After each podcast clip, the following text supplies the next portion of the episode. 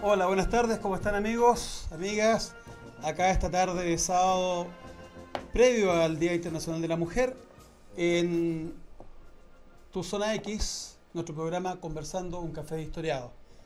¿Cómo estás, Danielo? Muy bien, muchas gracias. Gonzalo, ¿cómo estás?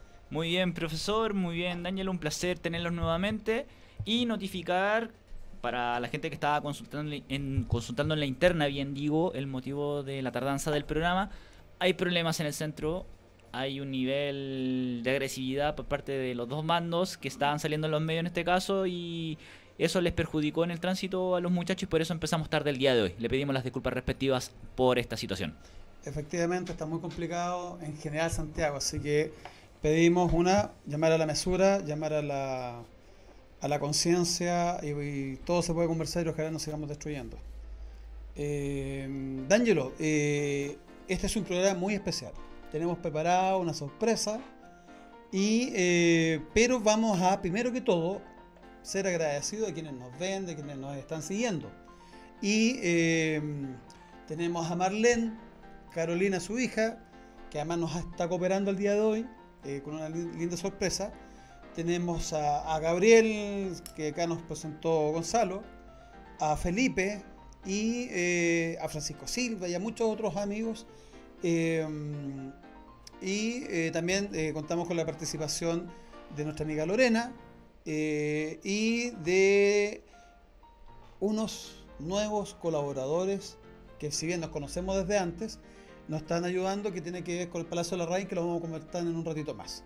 Bueno, este programa tiene varias sorpresas y obviamente, como ya dijimos, va a estar enfocado en el Día Internacional de la Mujer y el tema de nuestro programa son las mujeres durante la Guerra del Pacífico. Claro, porque siempre uno se enfoca a la cantinera, pero la verdad que eh, las mujeres en su género hicieron mucho por Chile. No solamente como cantineras, como camaradas, compañeras, también eh, como trabajadoras.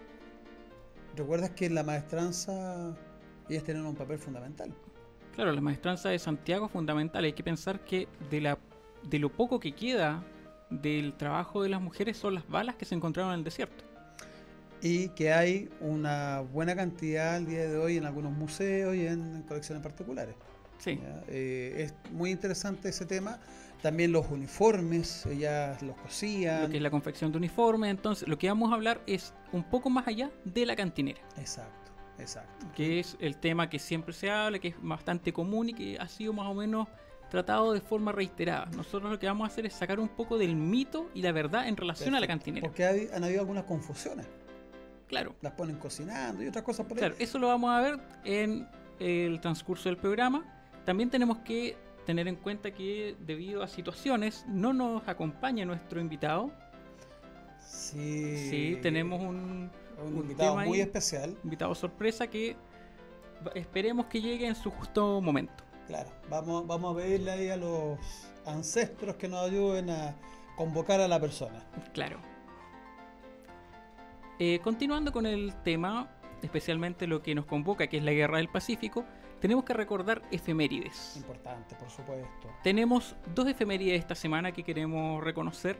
La primera, que ocurre el primero de marzo, que corresponde a... La declaración de guerra de Bolivia a Chile. Claro, nosotros por lo general reconocemos que la guerra inicia el 5 de abril. Para nosotros. Sin embargo, desde el primero de marzo, Hilarión Daza emite un comunicado donde habla directamente de guerra. Exactamente, y ahí Chile demuestra su altura de miras en la situación e intenta seguir negociando para evitar una guerra que la verdad nos va a llevar a situaciones muy graves entre los países. Y Bolivia constantemente se negó a llegar a ese acuerdo. Y el primero de marzo, de hecho, hace una declaratoria donde habla del corvo chileno, y es tremendamente violenta para eh, nuestro país. Y que desembocará en, en las futuras semanas en el recordatorio que vamos a hacer en el combate de Calama, o también mal llamado Topater. Exactamente, 23 de marzo de 1879. Donde reconoceremos y hablaremos en extenso sobre cómo funcionaba el ejército boliviano y cómo se desarrolló ese combate. También dentro de nuestras efemérides tenemos que recordar el fallecimiento de una persona que es muy poco reconocida durante la Guerra del Pacífico, corresponde a el eh, miembro de la Armada, Francisco Vidal Gormaz, como lo podemos ver en la imagen. Qué importante labor cumplió Francisco. Muy eh, poco reconocido, un, po- un par de calles, unos buques de la escuadra. Pero- Sin embargo, ¿qué hizo Francisco Vidal Gormaz? Él fundó una eh, repartición tremendamente importante que al día de hoy está vigente y que ha, después, especialmente el terremoto del 2010 y el maremoto, ha tomado una mm, importancia, o se le ha dado la importancia que realmente merece desde siempre, que es el CHOA, CHOA. Oficina Hidrográfica de la Armada de Chile, que es la que nos avisa de terremotos, tsunami, eh, el clima y todas circunstancias relacionadas con las costas y los mares Claro, Francisco Vidal Gormaz fue una de las primeras personas que se dedicó científicamente a estudiar las costas chilenas y a publicarlo. Hay que reconocer que durante la guerra él desarrolló varias publicaciones, una muy conocida que es Derroteros de la Costa del Perú, y también algunas publicaciones de carácter inclusive sociológico, como pueden ser El Puerto de Iquique, publicado en enero de 1880, o sea, a poco más de un mes de la ocupación de Iquique por parte de Chile. él nos mantuvo, nos mantuvo al día al país de cómo eh, eran las costas peruanas, eh, cómo enfrentar la situación, advirtió los lugares de peligro, Inclusive, tal vez el más conocido, que es Punta Gruesa. o sea, Carlos Conde se lo agradece y mucho. Claro. Eh, también vamos a recordar que en nuestro museo, en la biblioteca, nosotros tenemos un documento de gran valor que es un trabajo que hace Vidal Gormaz sobre una posesión, pero la ubicación eh, a través de posicionamiento eh, de cartas con cartas mm, Astronómica. astronómicas de la Escuela Naval el año 1865, en cuya carta está la fundación, o el PIDE, digamos, está la génesis de la fundación del CHOA. Él en esa época le solicita al ministro Marina crear un servicio hidrográfico muy necesario para el país. Actual Choa. Y eso es parte de la colección de nuestro museo. Hoy día recordamos que el 3 de marzo de 1907 fallece Francisco Vidal Gormaz. Y su tumba está en muy mal estado en el cementerio general. Sí, Invitamos a la Armada, ya que es uno de ellos y reconocido alto oficial, héroe de la Guerra del Pacífico, porque aunque no peleó directamente, es parte de los que hicieron una tremenda... eh, una tremenda labor. Inclusive, dato anecdótico, Francisco Vidal Gormaz, a pesar de que participa de forma activa durante la guerra, no recibe ninguna medalla. ¿Por qué razón? Porque no estuvo en ninguna acción militar. y los que solamente estaban en acciones militares, o navales en este caso, recibían recibían medallas. medallas. Marcelo, eh, están los vientos de una nueva donación. ¿Nos podrías hablar de eso? Bueno, tenemos que comentar que nuestro amigo Francisco Silva ha hecho una generosa donación, la cual hoy día está en trámite, ya que es una donación que tiene que eh, ser registrada con padrón. No vamos a hablar en este, en este momento de qué es, pero es bien importante que va a complementar nuestra moteca y eh, estimo que la próxima semana va a estar todo al día eh, y vamos a poder Presentarlo como es debido. presentar como corresponde, con fotografías y el momento en que fue entregado la- el objeto. Muy agradecido a Francisco y muy agradecido a cada persona que se ha acercado al museo y nos ha hecho entrega de sus reliquias familiares que permiten acrecentar la colección en favor y beneficio de la comunidad chilena. Sí, gracias ahí, es una gran donación. Esperamos que también eh, sea motivo para que el resto de las personas nos continúe ayudando con temas de donaciones. Gonzalo, nos tienes que contar algo. Sí, efectivamente, tenemos ya las redes sociales moviéndose como pan calientes con el programa del día de hoy. Nos escribe Gabriela Zócar Guajardo, nuestro gran amigo. Hola a todos. Acá Claudita Cardosa Agüero. Muchos saludos a todos. Siempre los veo y aprendo. Hoy desde el Quisco. Felicitaciones por tan interesante programa. Un abrazo grande.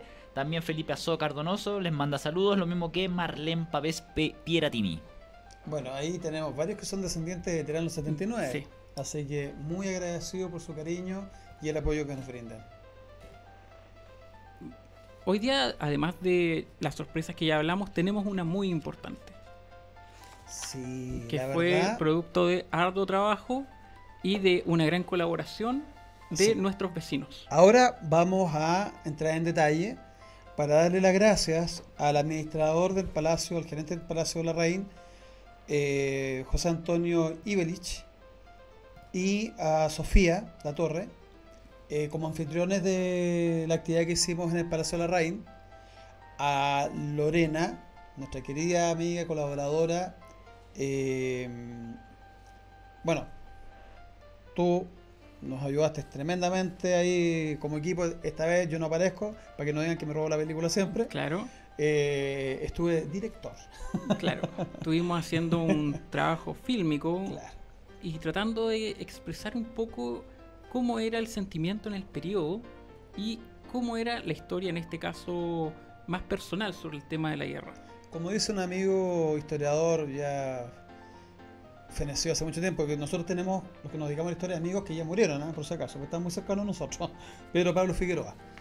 Esta es una historia que pudo haber pasado Sí, y que de hecho en registro de documentación aparecen eh, relatados eh, cómo la mujer chilena va tomando una prestancia en el devenir de los eventos que eh, transcurren en la guerra del Pacífico.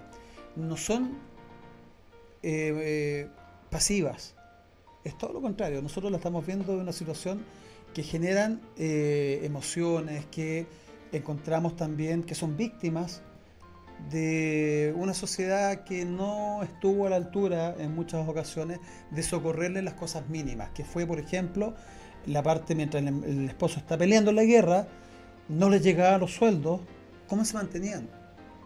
Y generalmente tenían bastantes hijos, 3, 4, 5, 6, sin ningún Claro. problema, o más. Y ahí, bueno, eh, tu expertise en el tema de la edición, te la agradezco tremendamente. mm, gracias. Vamos a ver este, este Eh. trabajo. Este corto, Se, se hace con mucho cariño. Por favor, las críticas de técnica y todo, les vamos a pedir mucha generosidad. claro, porque fue, es nuestro primer trabajo eh, amateur sobre el tema, pero se hace con mucho cariño. claro, fue un ejercicio, admito que lo pasamos bastante bien. Sí, sí, sí, sí. Entonces es más ganas que, que técnica. Yo, mira, yo tengo una experiencia de haber participado en películas, en eh, comerciales en general, y la verdad que uno anda nervioso, se estresa, los tiempos te comen, pero acá no, acá lo pasamos. No, lo bien. importante es pasarlo bien, entregar un mensaje y también ser un aporte para la historia de nuestro país. Sí, aquí se destacaron, por supuesto, las damas, que es Lorena Flores y Sofía La Torre. Torre. Eh, y ustedes verán que cuando se hace la cosa con cariño, creo que podemos dejar huella. Bueno, lo primero es pedir las excusas respecto a los materiales del video, de esta micro película, porque nos encontramos con varios problemas. Una nos falló la cámara a última hora, la ley de Murphy, y, eh, y no fue guion, todo es eh, espontáneo, ¿verdad? Claro, fue un guion improvisado dentro también de una historia que podría ser eh, muy verídica. Y, de hecho, muchas de las cantineras se fueron a la guerra siguiendo a su marido, otras después de enterarse de la muerte de su marido, inclusive llevaron a sus hijos a la guerra. Eh, pero la historia a nosotros nos gustó mucho porque expresa un tema real, cómo las familias, eh, generalmente de buena situación, recibían a sus eh, pares, a sus mujeres, digamos, de- del cuñado, de una sobrina en general, que estaban en mala, mala situación pero muchas, D'Angelo, muchas, fueron a parar a asilos. Sí. Bueno, después vamos a hablar un poco, eh, no solamente qué son los asilos, por si acaso el asilo uno lo tiende a ocupar en la época actual como asilo de ancianos. Sin embargo, en el periodo, decir asilo podía ser de cualquier edad. Es como un albergue. Teníamos, por ejemplo, asilo de niños o inclusive asilos de familia. El gran más conocido es el asilo de la patria. Donde iban las mujeres, ¿verdad? También con sus niñitos, generalmente viudas, eh, eh, o madres solteras, porque también se estilaba mucho el tema de que se juntaban el soldado, el, veterano, el- con, la, con la pareja, digamos, y tenían hijos y no era formal. Lamentablemente eso también llevó a otro fenómeno posteriormente para el tema de las pensiones. Claro, hay que recordar que el Estado de Chile hasta el año 1925 era un país católico. ¿Y qué conllevaba eso? Que dentro de, la, de los conceptos estatales, las pensiones solamente podían ser entregadas a esposas. Vamos a traer después un, un decreto que justamente habla de ese tema. Sí. Gonzalo, Siguen los posteos en las redes sociales de Tu Zona X. Acá nos escribe Fernando Toro. Muchas gracias por traernos un nuevo programa. Saludos. Me gustó mucho la justa mención de los grandes de Iquique. Felipe Azócar dice, el decreto del gobierno del 14 de junio de 1879 prohibía que las mujeres acompañaran a los hombres a la guerra. Nuevamente Fernando Toro dice que buena narrativa, me encantó. Gabriel Azócar, D'Angelo es todo un Spielberg. Y Felipe Azócar, Gracias. qué gran corto, felicitaciones. Spielbergo quizás, pero Spielberg. Spielberg, claro. Ahora, tengo que reconocer, chiquillos, de verdad, el trabajo de edición es 100% de D'Angelo y se tuvo que encontrar una cantidad de problemas y superarlos que la verdad es que te ganaste el domingo. Un domingo, domingo de plata ya. Va a ser Gracias. el domingo de, de plata porque el esfuerzo fue tremendamente Bueno, grande. gracias también. Estuvo días trabajando en la edición. Sí, es más, ¿por qué no dormí ayer? Esa es la respuesta. Pero independiente de eso, alguien habló de un decreto, es súper Sí. importante. Y lo vamos a aclarar ¿ah? para que la gente no se confunda. Porque efectivamente, primero, se prohíbe el ingreso de las mujeres que vayan con los hombres. Pero eso cambió después. Claro, pero yo creo que hay que darnos una vuelta un poco más larga, entender que existe un precedente de una mujer dentro de una guerra Claro. anterior, que es el caso de la conocida sargento Candelaria Pérez, Mujer soldado. mujer soldado. Ahora, vamos a tener que diferenciarla porque ella es una mujer que cumple labores de soldado. En estricto rigor es un soldado más, con grado de, obviamente, sargento. Sin embargo, en la guerra del Pacífico se produce un, una especie de sincretismo con otra cultura militar que es la francesa. Y aparece en la cantinera. Recordemos que Chile adopta la doctrina francesa el año 1848. ¿ya? posterior a la guerra contra la Confederación Perú-Boliviana. y en donde la doctrina francesa, en general, en general en Europa y en Estados Unidos, la cantinera ya está presente. Está presente. Vamos a ver algunos casos primero. Que, disculpa, ¿sí? pero la cantinera es solamente la guerra del Pacífico. Ya. Primero que hay que entender una vuelta internacional. Primero, ¿de dónde viene la cantinera? Según los franceses, que son prácticamente los que iniciaron esta tradición, la cantinera proviene desde la Revolución Francesa, donde mujeres apoyaban a los soldados con una cantina, que era un pequeño barril con agua. Y Ahí vemos la imagen de la sargento Candelaria Pérez. Sin embargo, esto después va mutando y es una mujer que marcha al lado de los regimientos. Vamos a verla en guerras internacionales como Guerra de Secesión Norteamericana en la década de 1860, Guerra de Crimea eh, por el lado inglés y finalmente en la Guerra Franco-Prusiana donde tuvo una gran labor y dentro de cada regimiento por orgánica habían cantineras. Entonces, la cantinera en Francia, hay que pensar, que ya existía. Y hay Y- que separarla de estaba, la además, eh, vestida y uniformada. También hay que separarla de lo que es la vivandera, que de repente son conceptos que tienden a juntarse. La vivandera, a su diferencia, es la mujer que sigue al ejército, pero que no está dentro de la orgánica. En el caso, en el caso boliviano y peruano, caso vendría siendo la boliviano, rabona. la rabona. ¿ya? Acá eh, ellas cocinan, le lavan la ropa, atienden a los soldados en general, pero no son parte de la orgánica del ejército. La cantinera sí lo es. Sí lo es. Pero mi pregunta fue, ¿solamente y a partir de la guerra del Pacífico como nos, nos han enseñado a nosotros? Bueno, para responder eso, obviamente hay que ir, como siempre decimos en este programa, hay que ir a las fuentes. Vamos, vamos a matar un mito. Vamos a matar un mito que la cantinera es exclusiva de la Guerra del Pacífico. ¿Por qué? Porque tenemos dos fuentes que nos hablan de las cantineras en un periodo anterior. La primera corresponde a una partitura que se llama La cantinera del cazadores. Si alguien alguna vez lo ha escuchado, solamente podría decir que ve este programa. Gracias a nosotros. Sí, porque lo que ustedes están escuchando hace cuatro semanas es la partitura original de La Cantinera del Cazador. Es un pequeño bonus track para nuestros auditores. Es una partitura inédita producida en Copiapó en el año 1874. ¿Qué tiene impo- 1874. que Estamos claro. hablando que es anterior a la Guerra del Pacífico. Cinco años antes. ¿Qué tiene de importante esta partitura? Que ya nombra a la cantinera. O sea, ya existía la cantinera antes de la Guerra del Pacífico. Y nuestra segunda fuente corresponde al diccionario de chilenismo de Zorobabel Rodríguez. Zorobabel Rodríguez, que fue un político y escritor nacional, gran recopilador, inclusive en muchos sentidos podía llegar hasta refutar a Benjamín Vicuña Maquena sin ningún problema. Lo hizo varias veces dentro de su diccionario, solamente para entender la calidad de lo que estamos hablando. ¿El diccionario de cuándo es? 1875. O sea, de la mano con la partitura. Claro, y anteriores a la Guerra del Pacífico. Cuando habla sobre el término rabona, explicando que es un término que se ocupa en Chile, pero solamente designando a la mujer boliviana que acompaña al soldado en la guerra, da dos antecedentes muy interesantes. El primero dice, en los cuerpos bolivianos no hay cantineras, ni son precisas.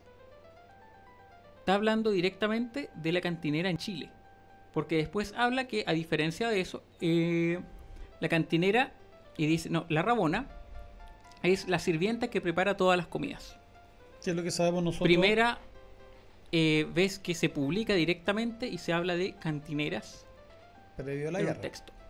Y la segunda parte que es importante dice que, déjeme buscarlo, nosotros, eh, refiriéndose a las rabonas, no eh, tenemos rabonas. Sin embargo, a las mujeres que marchan junto a nuestros soldados se les llama machucadas. ¿Y eso por qué? Porque Lo explica, siendo golpeadas. aludiendo a que se maltratan y machacan en los viajes. Entonces, tenemos dos cosas muy importantes dentro del diccionario de chilenismo de Zorobabel Rodríguez. Por si acaso, si alguien quiere buscarlo, está en memoria chilena. El, el primer concepto es que ya existía la cantinera.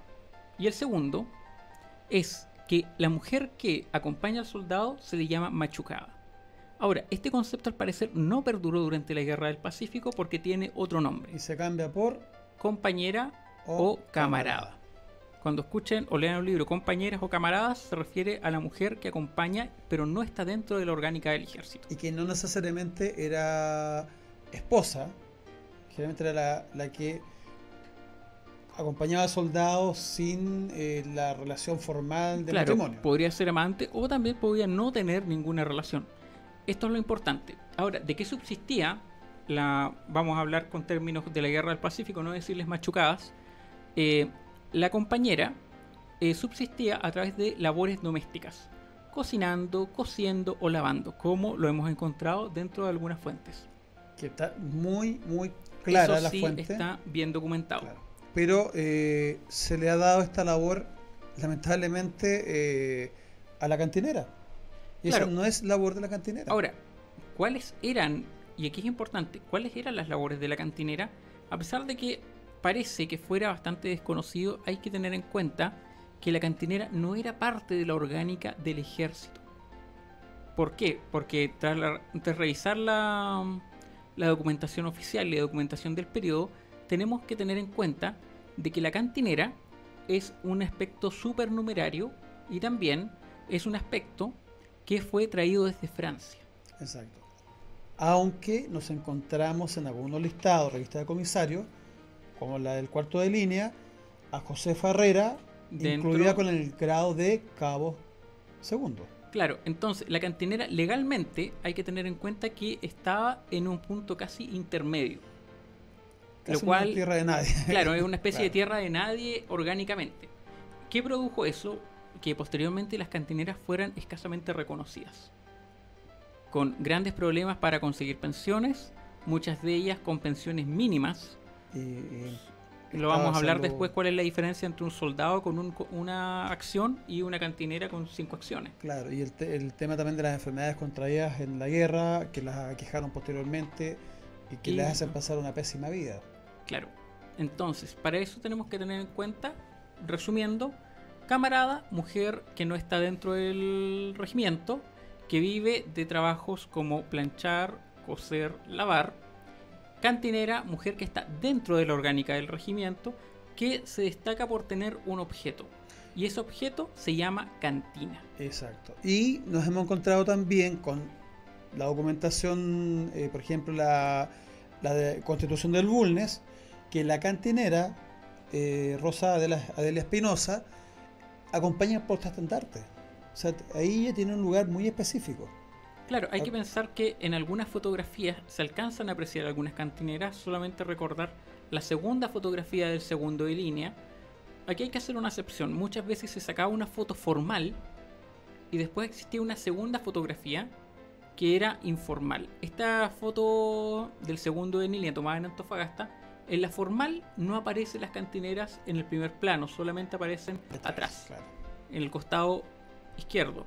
Pero en la foto informal se ve una cantinera eh, atrás de Eleuterio Ramírez, Y muy uniformada. muy uniformada. Por el tema de los uniformes hay que pensar que cuando se creó una especie de orgánica sobre la cantinera se dijo que el uniforme debía ser similar al Exacto. de la unidad. que está eh, incluida ella generalmente. Ahora, muchas veces, y como nos pasó con algunas cantineras, eran aceptadas, tenían que pasar a la revista de comisario y cuando no se lograba hacer esto por movimiento de las fuerzas, quedaron afuera y quedaron lamentablemente indefensas y sin poder eh, tener pensión. Claro, si la cantinera no era reconocida como cantinera dentro de la documentación oficial del periodo, después era casi imposible que pudiese tener una pensión. También tenemos que tener en cuenta que la cantina es el barril y el objeto más característico de la cantinera. Oye, quiero invitarte a hacer algo, Dime. D'Angelo. Nosotros tenemos nuestra sección El objeto destacado del museo. Claro, Estamos hablando de la cantina, estamos hablando de la cantinera. Hagamos magia. hagamos magia. Hablemos de una cantina que nos fue donada por un descendiente de. Ahí la vemos en pantalla, vemos las imágenes. Claro. Y si se fijan, es muy similar a las fotos que eh, gentilmente puso Gonzalo de nuestros registros de las cantinas francesas, inglesas y estadounidenses. Sí, Si se fijan, D'Angelo tiene puesto unos guantes. claro. Estábamos preparados. obviamente yo traje este elemento y obviamente tengo que tomarlo con guantes por protocolo. Este, espero que se alcance a ver, es el mismo que se ve en las imágenes, es una cantina. Hasta el momento no conocemos otra cantina de estas características. Fue donada por una persona descendiente de veteranos de la Guerra del Pacífico, pero lo importante es, el material. Esta cantina es, lo voy a dar vuelta para que puedan admirarla, Es, es de idéntica al latón de las cantimploras. es idéntico al latón de las cantimploras, pero lo importante es que esta cantina posee las mismas medidas y características de las vistas en fotografías. que las francesas, por ejemplo. Sí. La diferencia, por ejemplo, con las, algunas cantinas en fotografías chilenas es que son de madera. Y aquí vamos a hablar un poco de por qué dentro de la campaña y por qué en el desierto habría una cantina de latón y no una cantina de madera. Claro. Y, y si se fijan en el tamaño en la fotografía de Irene Morales, la cantina de Irene Morales es más chiquitita y la de José Ferrera Es mucho más es, pequeña. mucho- es porque son de presentación, son de desfile. Claro, esta es una cantina de campaña, pero ¿qué tiene de importante? Una cantina de madera, en un, un- pensando que es un pequeño barril, un barrilito. En el desierto, la madera tiende a separarse, por una razón física. La falta de humedad hace que la madera se reduzca su tamaño, Y el peso además. el peso además, pero esta es una cantina de latón, que obviamente puede aguantar el rigor del desierto. ¿Qué tiene de interesante? Que está confeccionada de manera artesanal.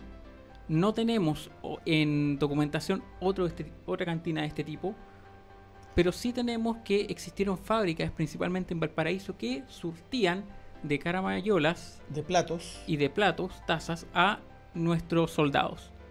Marcelo, ¿qué nos puedes hablar de este detalle?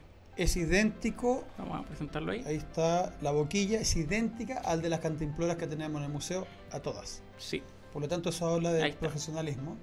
Y habla que también es de la misma factoría. de la misma factoría de empresa nuestra- posiblemente. eh, caramayolas nacionales. Exactamente. Este es, el objeto destacado del museo. Lo pueden ir a conocer. eh, está en nuestra exhibición permanente, en nuestra vitrina dedicada a las mujeres. Vamos a guardarlo como es debido. Continúa Marcelo. Eh, hablando justamente del tema de las cantineras, yo creo que es súper importante poder escuchar a una cantinera que después de la guerra declama ayuda. que es justamente María Quiteria, la María la Grande, Sí. que cayó prisionera después de la batalla de Tarapacá, herida, y eh, posterior a la guerra eh, ella explica que está en un estado de indefensión muy grande, casi la pobreza, y no tiene cómo sostenerse y pide al ejército que se le reconozca su participación y eventualmente una pensión para poder sobrevivir.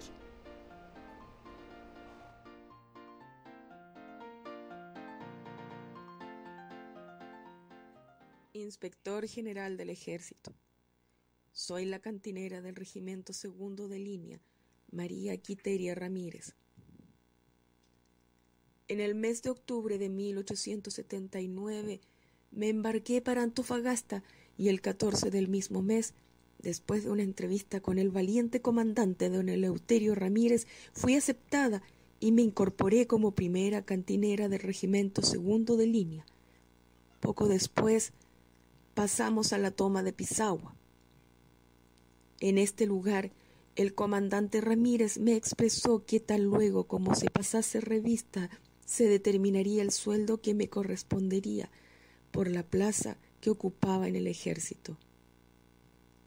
Pero la revista no se llevó a efecto, porque marchamos inmediatamente al campamento de Dolores. Después de ese combate, mi regimiento marchó a abatir las fuerzas peruanas a Tarapacá, donde caí prisionera con algunos soldados del ejército. Hice a pie la travesía de Tarapacá a Arica, prisionera del general Buendía. La toma de Arica por nuestros valientes soldados me dio la libertad. Olvidé mis sufrimientos y volví a incorporarme a mi mismo regimiento, el segunda de línea. Preparada la expedición a Lima, nos embarcamos para Pisco y de ahí hice la travesía por tierra del Valle del Lurín. Me encontré con el comandante de Chorrillos y en la sangrienta jornada de Miraflores, entrando enseguida a Lima con el ejército vencedor. Regresé a Chile con parte del ejército el día 14 de marzo de 1881 y mi salud quebrantada por tantas fatigas me puso a las puertas de la muerte después de haber escapado a las balas. Una horrible enfermedad del hígado y una fiebre terciana tenaz habrían dado fin a mi vida si no hubiese hallado la mano caritativa de una comisión que daba auxilio a los heridos y que me atendió generosamente hasta ponerme fuera de peligro. Vengo ahora, Señor, en solicitud de los sueldos o recompensas en que puedo ser acreedora por los servicios que he prestado en el ejército, y suplico a ustedes pida informe a los jefes de mi regimiento que actualmente están en Santiago, mi coronel don Miguel Arrate, mi mayor señor don Pedro Nolasco del Canto. Quedaré eternamente agradecida de cuanto se haga por mí, viviendo hoy día como vivo en la mayor indigencia. Es justicia. María Quiteria Ramírez. Es una triste realidad Y una tremenda carta. Nos da muchos detalles sobre su vida, también de lo que está pasando ella y de lo poco reconocida que fue. Es- y no es el único caso, eso es lo más triste, porque la Juana Alcaíno San Bernardo murió a los 103 años, en 1930, en la pobreza más absoluta y mendigando. Como el caso también de Irene Morales. Podríamos hacer hasta una saga solamente hablando de vida de cantineras. Exacto. Oye, ¿cómo poder conocer la vida de esta gente, ¿Cómo la- poder- de las mujeres? ¿Cómo, ¿Cómo poder entenderla? Mira, existe, existe una fuente que es bien importante, que es el Pequén. El Pequén era una publicación creada por Juan Rafael Allende, que era un poeta, y ¿qué tiene importante el Pequén? Que esta fue publicada con una cantidad de ejemplares, si mal no recuerdo son mil, que fueron entregados a los soldados. Pero es muy antiguo eso. Es muy antigua, es del año 1880 y existe ahí varias, varias cartas en verso que son desde las mujeres que están en el país hacia sus maridos. Ahora, lamentablemente eso lo cantaban las cantoras populares. Sin embargo, no tenemos quien nos pueda leer eso en este momento. ¿Quién podría ayudarnos? ¿Quién podría ayudarnos? Permiso, buenas tardes. Adelante. Señores, yo no sé eh, si he llegado muy tarde. Eh, Por, por me favor. Por favor. asiento, asiento, un gusto. ¿Quién es usted? Sara Peñalosa. Sara. Sara Peñalosa, por Sí, favor, eh, asiento. eh, todo, la verdad, esto muy, muy extraño. Mi, los señores Supercasó me dijeron durante la mañana de que aquí me necesitaban, pero la verdad es que... Ay, esto se mueve. pero la verdad es que no sé dónde llegué.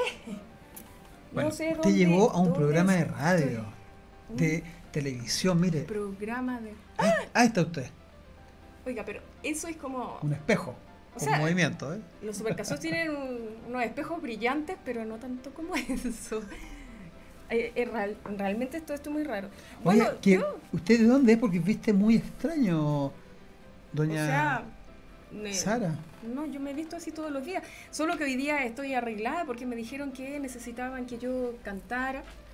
Eh, yo hago mis labores de, de institutriz, pero toco el piano, toco arpa eh, y canto. Y bueno, mi familia de muy antiguo viene del sur, así que eh, ahí hay cantores y todo, y yo también, yo soy de urbe, yo soy citadina, pese a que la casona está en Pirque, pero, pero yo igual viajo desde la ciudad hasta, hasta Oye, Pirque. pero usted no- es una mujer muy instruida, toca piano, música, guitarra. Sí, sí, por eso es que los supercasos me llevaron muy, muy, muy chica, digamos, así decirlo, muy joven, ah, para que cuidara a sus pequeños. ¿Y qué es una institutriz? Bueno, yo me encargo de ellos, pero además eh, velo porque aprendan las letras, porque conozcan la literatura. Ah, como una profesora particular. Ay, ¿Es una especie de preceptora hablando en términos antiguos? Bueno, eso hacen la... Efectivamente, eso es. Mire qué interesante. Eh, la verdad que me tiene sorprendido su, Y su nos cayó y su forma de hablar. ¿eh? anillo al dedo. Sí, porque Me dijeron que acá necesitaban una cantora, esa es la... sí, queríamos Entonces yo- conocer. Yo, pensé que era... Había una celebración de algo, había una... eh, o sí, una, una mañana, fiesta o mañana hay algo. una celebración. claro, una una celebración fiesta o mundial, algo de así. hecho. En- ¿Ya? ya que se celebra el Día Internacional de la Mujer, que en sus tiempos no se conocía, y donde se pone en valor a su género respecto a lo que han hecho por el mundo. Y sería bonito que usted nos pudiera colaborar con el tema. Queremos saber, por ejemplo, el sentimiento de las mujeres que se quedaron en Santiago hacia sus maridos, por ejemplo, que partían a la guerra. ¿Usted sabe algo de eso? Bueno, mi tengo la fortuna de que mi mamá me dejó un gran legado porque de la familia de mi, de mi madre eh, vienen los cantores y todo esto. Eh, entonces hay una tradición oral fuerte, pero hay algunos escritos también. Mi madre vivió, nació casi con la lira popular y ella también fue muy instruida. Entonces, eh, afortunadamente, ella aprendió a leer, así que llegaban a sus manos muchas cosas. De esas cosas me llegaron a mí. Y bueno, justamente como me- algo me hablaron, me llevaron esto que yo lo... eran unas hojas gigantes. Entonces, creo que esto viene impreso de otros, de unos librillos que le llamaban o unos cuadernillos. Entonces, esto es una, una recopilación supuestamente, o sea, lo que no supuestamente, sino que es lo que yo creo, eh, de, de una persona que se dedicó a esto, un hombre que hizo, que reconstruyó gran parte de la historia oral, que solamente se transmite así, de manera oral. Eh, entonces, a este le llamaban el pequeño, como todos los cantores populares Lo que estabas hablando tú. tienen, sí, lo que pasa es que se conocen por, por eh, seudónimo, todos los cantores populares. Así, aún así, los, dentro de los cantores populares están a lo humano y a lo divino. Y tanto uno como el otro eh, se conocen por, por, eh, por seudónimos. Entonces, eh, yo tengo, esta es una carta. Los versos que generalmente canto son versos encuartetados, es decir, una cuarteta que se desglosa en décimas, en cuatro décimas, además con una despedida, pero esta es una carta y tiene ocho décimas. Está escrito en esta métrica. Y se llama, y, y dice, a un valiente del norte escrita por su mujer. Qué espectacular y de acuerdo al tema que estamos llevando el día de hoy. Bueno. ¿Tú, lo- eh, tú la puedes interpretar? Eh, sí, por supuesto. Luego que Mira, qué regalo para nuestra audiencia. Además, esto fue muy sorpresivo. Eh, la carreta se demoró muchísimo, me moví demasiado, vengo toda, no sé si la, la guitarra viene a- afinada.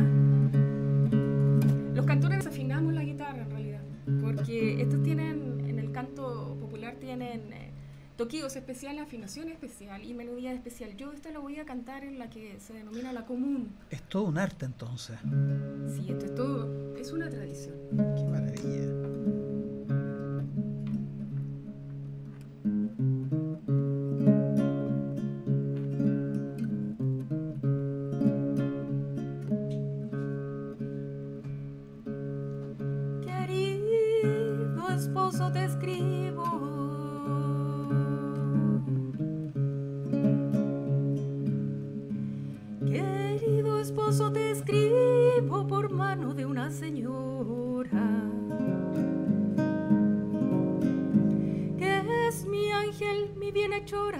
En el asilo en que vivo.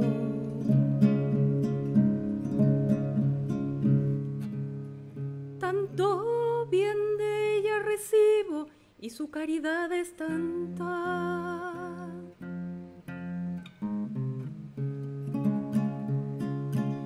Que hasta su rostro me encanta porque me parece ver en ella no a una mujer, sino más bien a una santa.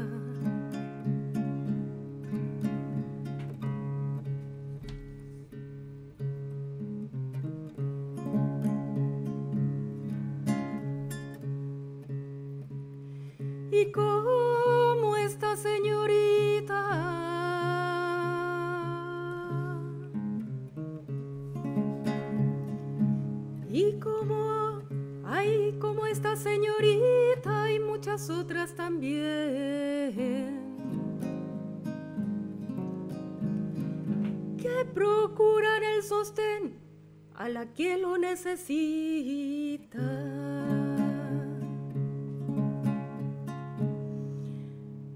No como antes con mi hijita pidiendo limosna corro. Todo me dan y aún ahorro algo en más de una ocasión. Este asilo con razón llaman perpetuo socorro.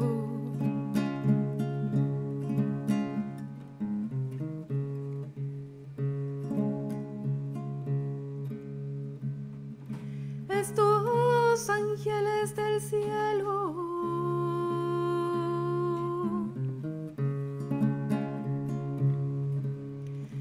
Estos ángeles del cielo no solamente nos dan casa, abrigo, luz y pan, sino también consuelo. cuando en su constante anhelo los que en esta casa moran.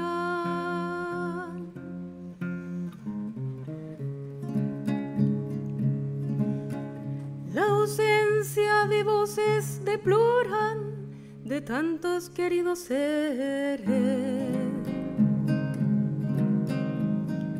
Aquellas santas mujeres junto con nosotras lloran.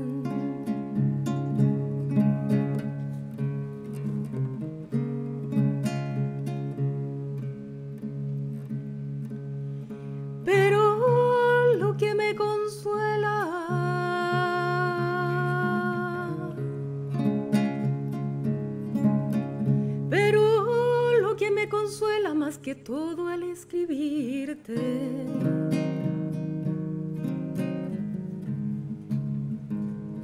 es el tener que decirte que la niña está en la escuela.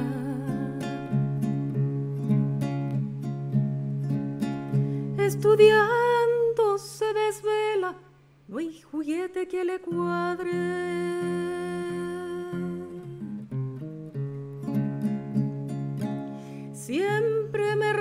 Madre cuando pude aprender a escribir para poder remitir una cartita a mi padre.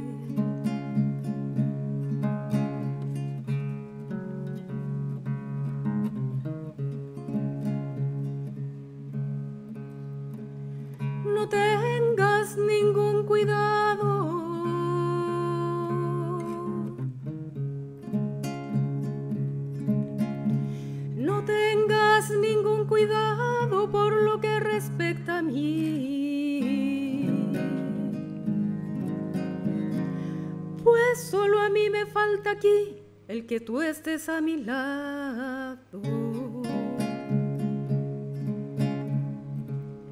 Pero que hacerle el soldado debe seguir su bandera.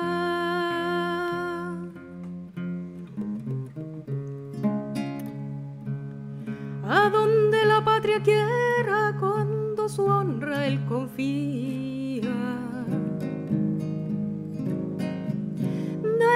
Patria que sería si nadie soldado fuera.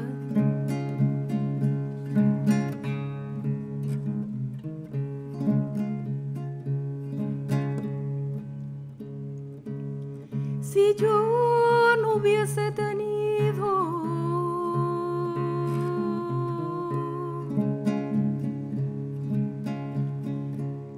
Si yo no hubiese tenido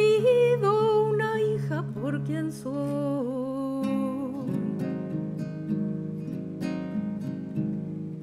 peleando estaría ahí al lado de mi marido.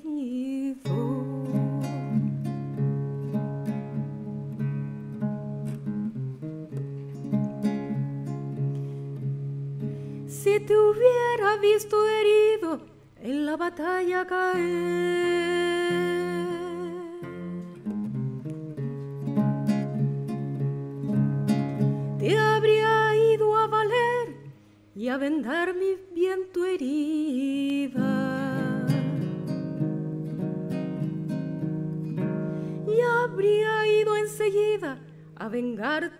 Tu mujer.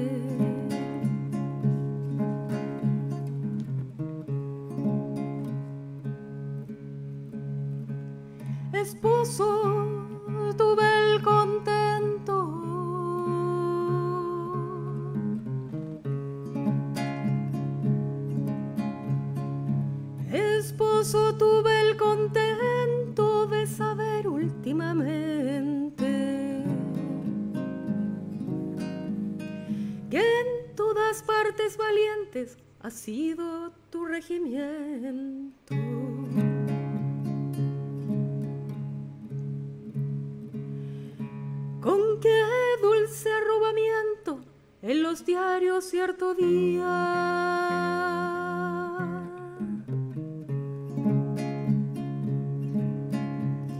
Tu nombre leer oía, fue tan grande mi placer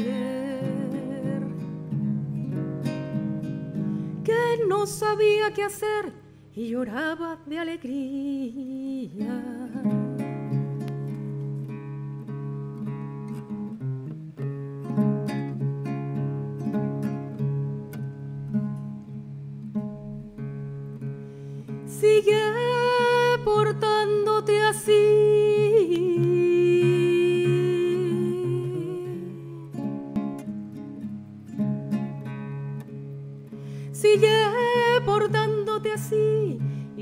Conserve tu vida. Para la patria querida, para tu hija y para mí.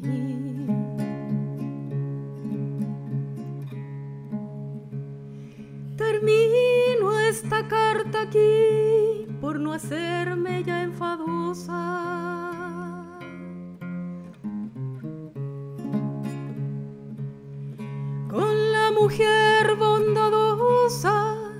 Que me ha escrito prolija.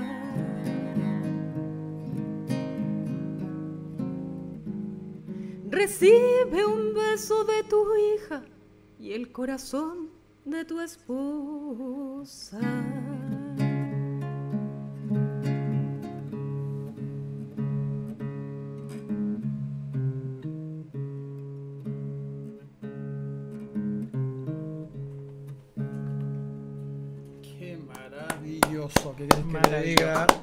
Sara Peñalosa. La verdad que nos has dejado con el alma compungida, corazón apretado. Eh, esto expresa justamente lo que sentía la mujer que esperaba a su hombre en las provincias lejanas a la guerra. Sí, es. eh, yo la canté con mucho corazón justamente porque me recuerda a todas las historias que escuché y porque está profundamente escrita del alma en realidad. Espero que, que haya sido lo más fiel a lo que tal vez se fue cantando o tal vez la, la- esta mujer lo, lo fue diciendo. Porque este es un documento de época, D'Angelo, ¿verdad? Claro, está publicado en el Pequén en el año 1880. Es un tremendo, tremendo aporte. Es una joya tenerte con nosotros, eh, Sara. Y para mí es muy raro que me tengan aquí, no sé de dónde salir. Esperemos que no sea la única oportunidad de tenerte acá. Sí, y aquí justamente ella dice que fue el problema que, bueno, el problema se sigue viviendo hasta ahora, que la- el analfabetismo es grande. Entonces aquí ella de hecho está, escribió esta carta por manos de la misma señorita a la que le da las gracias por quien lo hizo tan prolija, tal como ella lo dice. Pero el asilo está aportando que eso se rompa también en la época, porque dice que Sí. su hija está en la escuela. Bueno, tal vez mi, mi abuelo, yo tengo un tío abuelo, eh, tal vez todo lo que llegó de nuestro tío abuelo no, no hubiese podido ser si no fuese por todo ese, ese trabajo que se hizo. Y dentro de eso es lo de los asilos. Eh, yo tengo que dar las gracias, como digo realmente, eh, tanto a Sara como a Kiss. Tremendamente importante el aporte que estás dando tú a la cultura nacional. Ah, eres una persona multifacética que creo que y espero que el éxito te acompañe en forma permanente. En lo que podamos nosotros hacer para poder colaborar y difundir tu arte, cuenta con nosotros. Muchas, Muchas gracias. De verdad, gracias por me talento. despido. No entendí nada de lo último que dijo, pero Sara, me despido porque me tengo que volver a Están mi sonando una casa en el campanilla. centro. Una campanilla por ahí está Sí, sonando una yo- carreta. sí, una, yo no, vivo una en la- carroza, una carroza, escucha. Yo vivo ahí en, en pleno centro, donde están las casas más, más lindas, y en Esperanza, esquina Yungay. Así que me. Pleno me- barrio, Me, voy. histórico. Sí, en una casa quinta muy linda que eh, nu- nuestra madre me alcanzó a, a dejar. Mi madre, porque yo no tengo hermanos. Prepare, enseña a sus mujeres, a sus. Ah, sí, mis chiquitos del palacio están muy alumnas. bien. Ellos son, ellos ya están tocando de todo. Y que sigan con el arte. Muchas gracias. Los dejo en este palacio tan extraño. Alguien me está pisando con las patitas que se mueven de esta silla de albar. Eh, el paso siempre se me queda debajo de la silla, Gracias. que tenga una linda tarde, ¿eh? Cualquier cosa le avisan a los patrones allá y yo estoy por acá. Le vamos a mandar un telegrama. Eh, sí, eso llega rápido. Bueno, agradecemos a Lorena Flores, su nombre Kiss, Kiss, gran colaboradora nuestra. colaboradora, Sí. también una gran artista. Y la verdad, bueno, a todo esto, nuestro programa Conversemos un Café Historiado agradece a todas las personas que nos están colaborando. Hacemos la invitación a que nos sigan.